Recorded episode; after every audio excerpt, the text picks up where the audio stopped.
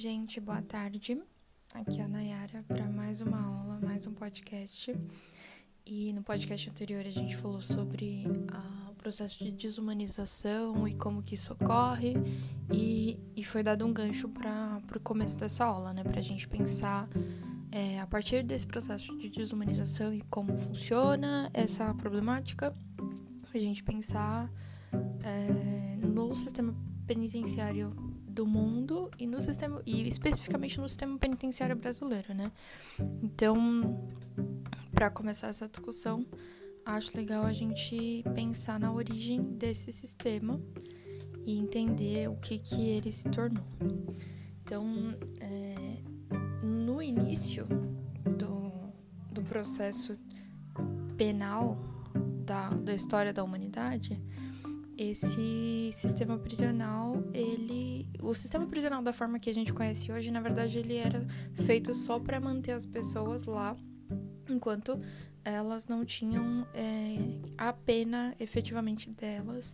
Então não tinha os, os suplícios, que era feito antigamente. Então, os suplícios eram processos de é, violência muito grandes, é, processo de mutilação mesmo. Foucault, Michel Foucault, descreve esses suplícios, alguns suplícios, né, pra gente ter noção, no livro Vigiar e Punir, onde ele mostra, né, que eram processos é, que quanto mais quanto maior a pena da pessoa fosse, mais demorado era esse suplício e geralmente ele levava à morte, mas aí todos os suplícios geralmente levavam à morte e o que diferenciava uma penalidade da outra era o tempo que essa pessoa ia chegar à morte. Então, se era uma, uma pena muito grande, essa pessoa ia sofrer muito até morrer, ou se fosse uma pena mais branda, essa pessoa ia ter uma morte rápida. Então, era basicamente feito dessa forma e a prisão da maneira que a gente conhece hoje era só para manter a pessoa ali enquanto ela não realmente ia ter a pena dela. E aí, é, isso acontecia é, na, muito antigamente e com a chegada da Revolução Industrial, então é, já na, um pouco mais na Idade Moderna, essas instituições elas viravam mais uma, um processo que não era mais um suplício, porque percebeu-se que isso não era muito proveitoso, não era lucrativo, né? Então, nesse momento da Revolução Industrial, a, o mundo estava numa vibe diferente, onde as pessoas precisavam produzir e precisava ser é, precisava ser lucrativo, né? Então, as pessoas, se estivessem só sendo mortas, elas não iam gerar é, nenhuma receita, não ia gerar renda para as instituições do Estado e, e isso não ia valer de muita coisa. Então, isso, isso mudou muito a história das prisões. Porque as prisões começaram a ser feitas não para as pessoas morrerem, mas para as pessoas é, se isolarem e servirem. Então, elas entraram num, numa rotina muito regrada e, e, é assim até hoje, né? Então, o preso tem um, um monte de de tutoriais, ele vai acordar num horário e ele tem um horário de tomar sol, ele tem um horário de se alimentar.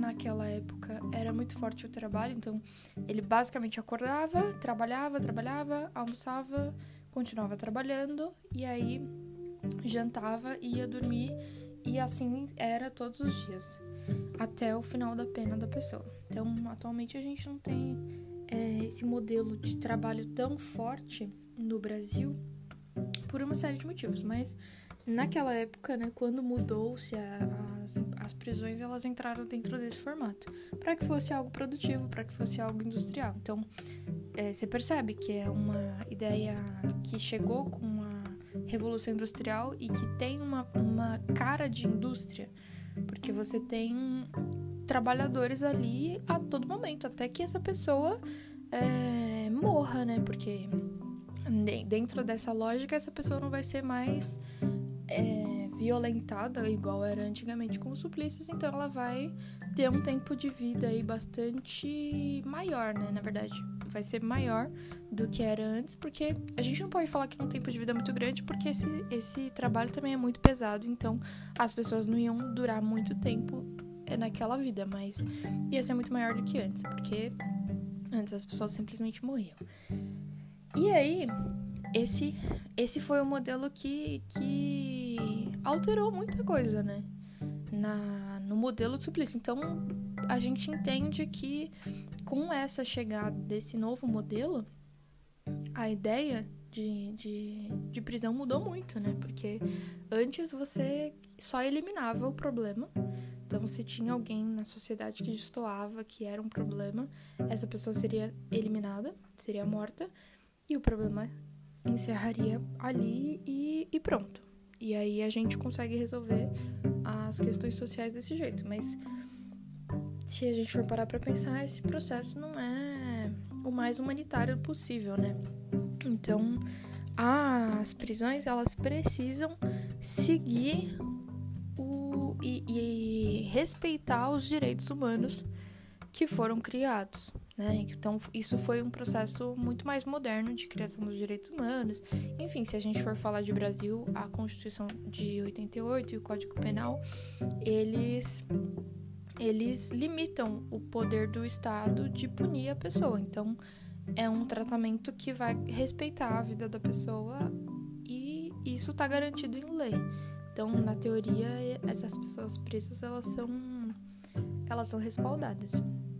E o ponto, né, acho legal sempre voltar nesse tópico, o ponto aqui não é, é defender a pessoa que cometeu um crime, não é defender bandido, mas a gente tá indo naquela perspectiva de processo de desumanização, que a gente precisa entender o processo de desumanização, como ele acontece, para que a gente possa humanizar as pessoas e ter empatia. E a partir daí a gente consegue abrir diálogo e a, a nossa perspectiva muda muito. Então, a gente já entendeu por que, que é um problema desumanizar as pessoas e tratar elas como não humanas, porque isso vai levar a genocídio, vai levar à morte. A gente sabe que os maiores genocídios da história da, da humanidade ocorreram por conta disso. Então, partindo desse princípio, a gente tem que falar de direitos humanos é, no nosso sistema penitenciário, sim, porque é, esse é um problema que é muito profundo.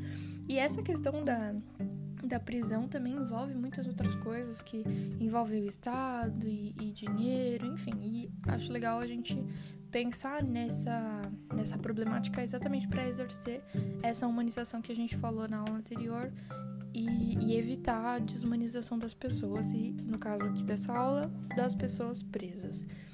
Então, como eu estava falando, a Constituição e o Código Penal, eles foram criados e, e dentro dessa lógica eles têm o objetivo de garantir os direitos humanos dessas pessoas que cometeram crime e que precisam ser punidas.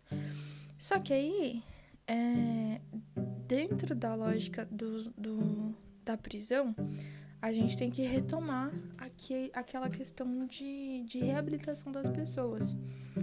Porque é, na lógica que a gente conhece atualmente, ela na verdade está muito ligada à lógica antiga, à lógica da, do período da Revolução Industrial, porque atualmente a gente tem uma visão muito muito pequena do problema, onde a gente acha que as pessoas para serem reabilitadas ou para serem julgadas, né? Porque o, o foco não é nem a reabilitação de ninguém. Ninguém quer que ninguém se reabilite porque o sistema prisional brasileiro não é feito para isso, né? Ele é feito mais para punir a pessoa e aí a partir daí a gente tem no imaginário popular que essa pessoa vai com essa punição ela vai aprender e, e ela não vai mais cometer o crime, mas a logística do processo é feita de uma maneira que isso não é favorecido, né? Então, pra gente entender isso, vamos falar sobre esse assunto.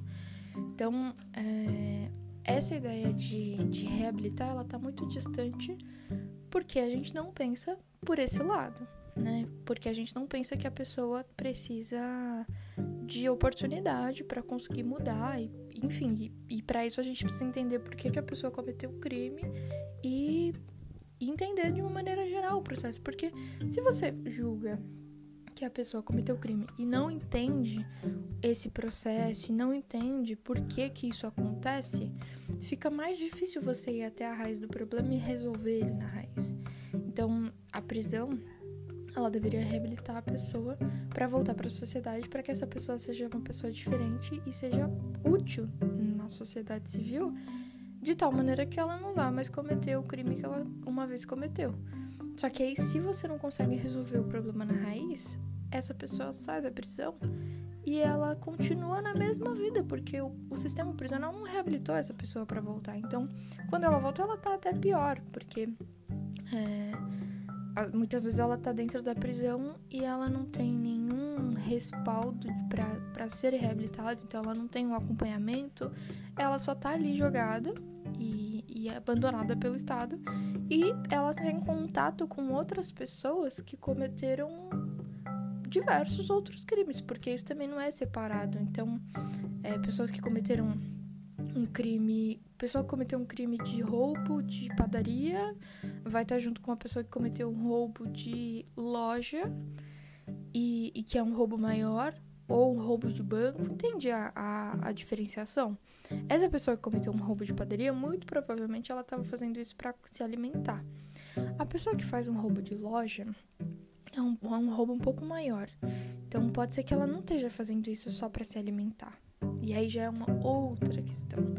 Entende? Se você se a gente for falar do caso dessa pessoa que, que, que assaltou uma padaria para se alimentar, e a gente for pensar que essa pessoa, né? Vamos, vamos dar esse exemplo. Imagina que essa pessoa foi presa e ela está em contato com uma pessoa que cometeu um crime muito maior e que tem uma estratégia, e aí entra o crime organizado, porque uma vez que você empilha as pessoas dentro da cadeia, não tem como uma pessoa, não tem como um agente público, como um, um carcereiro, dar conta do, de tantas pessoas, né? Uma vez que há uma superlotação, não tem como essa pessoa dar conta do recado, então isso fica na mão do crime organizado. Então, voltando, aquela pessoa que cometeu um pequeno crime, ela vai ter em contato com outras pessoas, ela vai ter uma aula ali, né? Essas pessoas vão, vão ser verdadeiros professores para ela. E assim que ela sair, ela já tá em outro panorama, porque quando você sai, você não é reinserido, né? Se você pode contratar uma pessoa que não foi presa uma pessoa que foi presa, quem que você vai contratar? Então, como que essa pessoa pode ter reinserção na sociedade?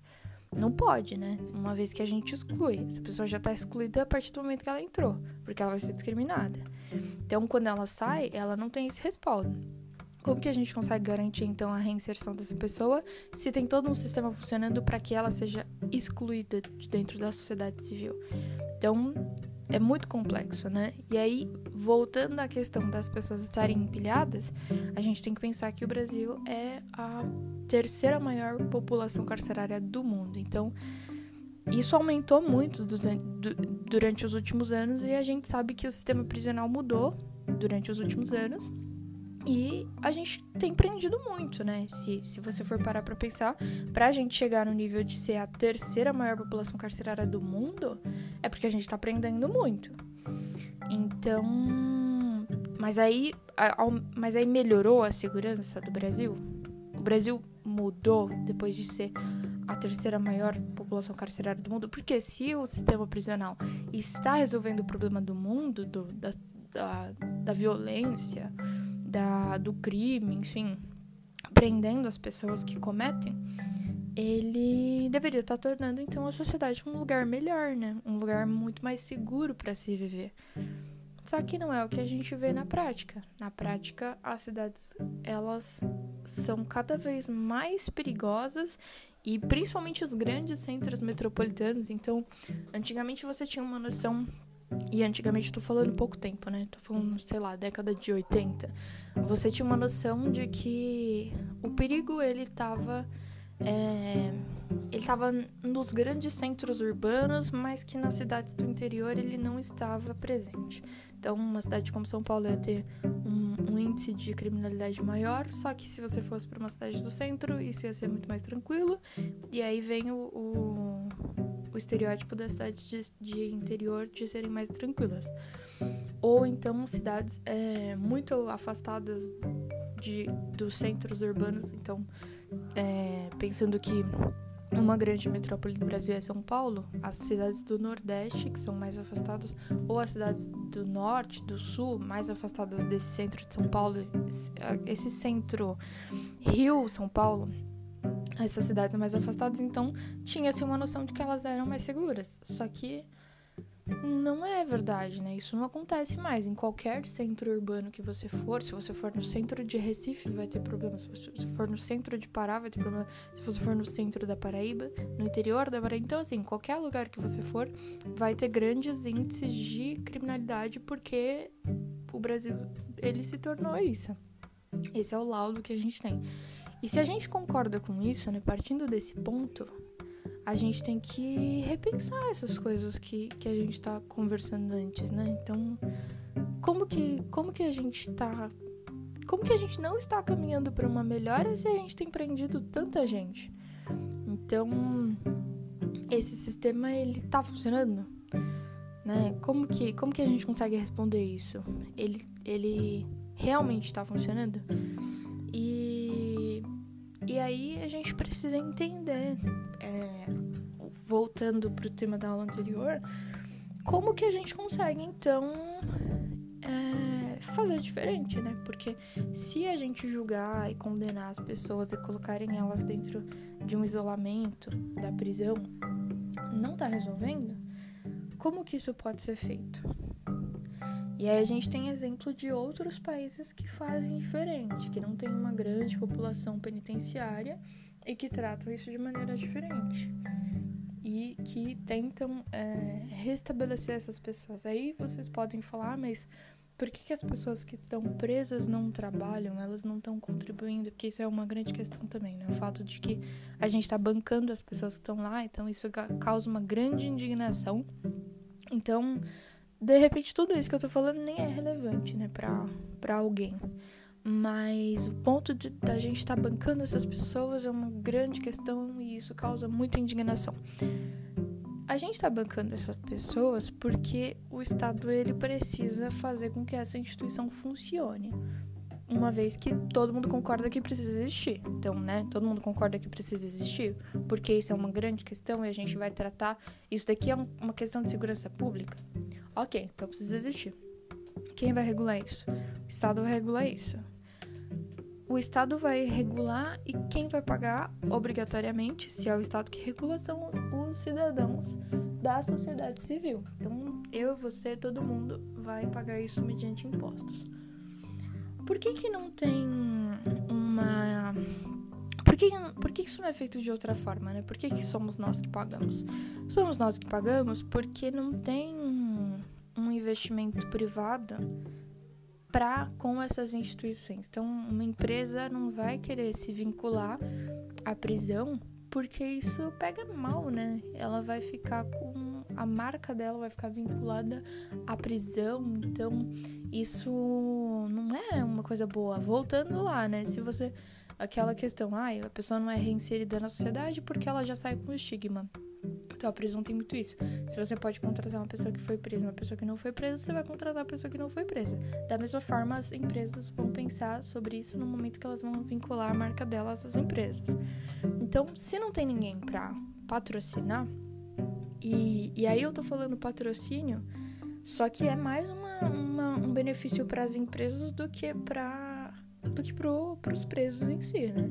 A gente não tá falando de, de comodidade para as pessoas, não tô falando de dar é, um, uma diferenciação enorme no tratamento dessas pessoas. A gente tá falando de direitos básicos e, e, e isso vem, volta para as empresas, né? É, em isenção de impostos. Então, isso é muito benéfico para as empresas que forem fazer isso, porque você não precisa, você tem benefício financeiro, porque você não vai precisar pagar aluguel, você tem benefício fiscal, porque você não vai precisar pagar determinados impostos, e você vai estar. Tá, você, você consegue se intitular como sendo uma empresa que que é responsável, né, no meio da sociedade. Isso é até uma coisa positiva, se for parar para pensar nesse ponto, né? Então, tem muitas empresas que fazem isso, mas que fazem essa esse processo de, de ajuda à sociedade, esse retorno de valores à sociedade, de benefícios, é, por meio de ONGs. Então, a empresa é uma instituição privada, faz uma ONG para conseguir ajudar a população nesse sentido. As empresas, elas fazem isso e isso é muito benéfico, né? E elas não fazem isso porque elas são boas, porque ninguém dá nada para ninguém. Elas fazem isso porque elas têm benefício fiscal e benefício financeiro. Então, para com as prisões seria a mesma lógica. Mas tem toda a questão do estigma. Então, você percebe como é contraditório a, a, as questões desse sistema? O sistema ele é negligenciado e, e as pessoas seguem colocando pilha em cima disso porque os bandidos precisam, na verdade, ser mortos, né? Então, aquela questão de bandido bom é bandido morto. Só que quando a gente faz isso, a gente não resolve o problema. Então, mesmo se a gente voltasse à era dos suplícios e a gente matasse todas as pessoas, o problema não ia ser resolvido, porque esse não é, a questão não é matar as pessoas e a questão não é empilhar as pessoas nas cadeias, porque se fosse isso, a gente estaria muito diferente atualmente, a gente estaria numa sociedade muito melhor. Então, a pergunta que fica é como que como que faz então, né? Já que essas instituições são instituições falidas é, do, no modelo que estão atualmente e, e são instituições tão negligenciadas e tão estigmatizadas, né? Então, essa é a questão que fica dessa aula para vocês refletirem. Eu não vou trazer exatamente uma resposta aqui, mas a ideia da aula é fazer esse questionamento e é trazer essa discussão à tona. Então, é isso. Essa essa foi a aula de hoje. Encontro vocês na próxima aula.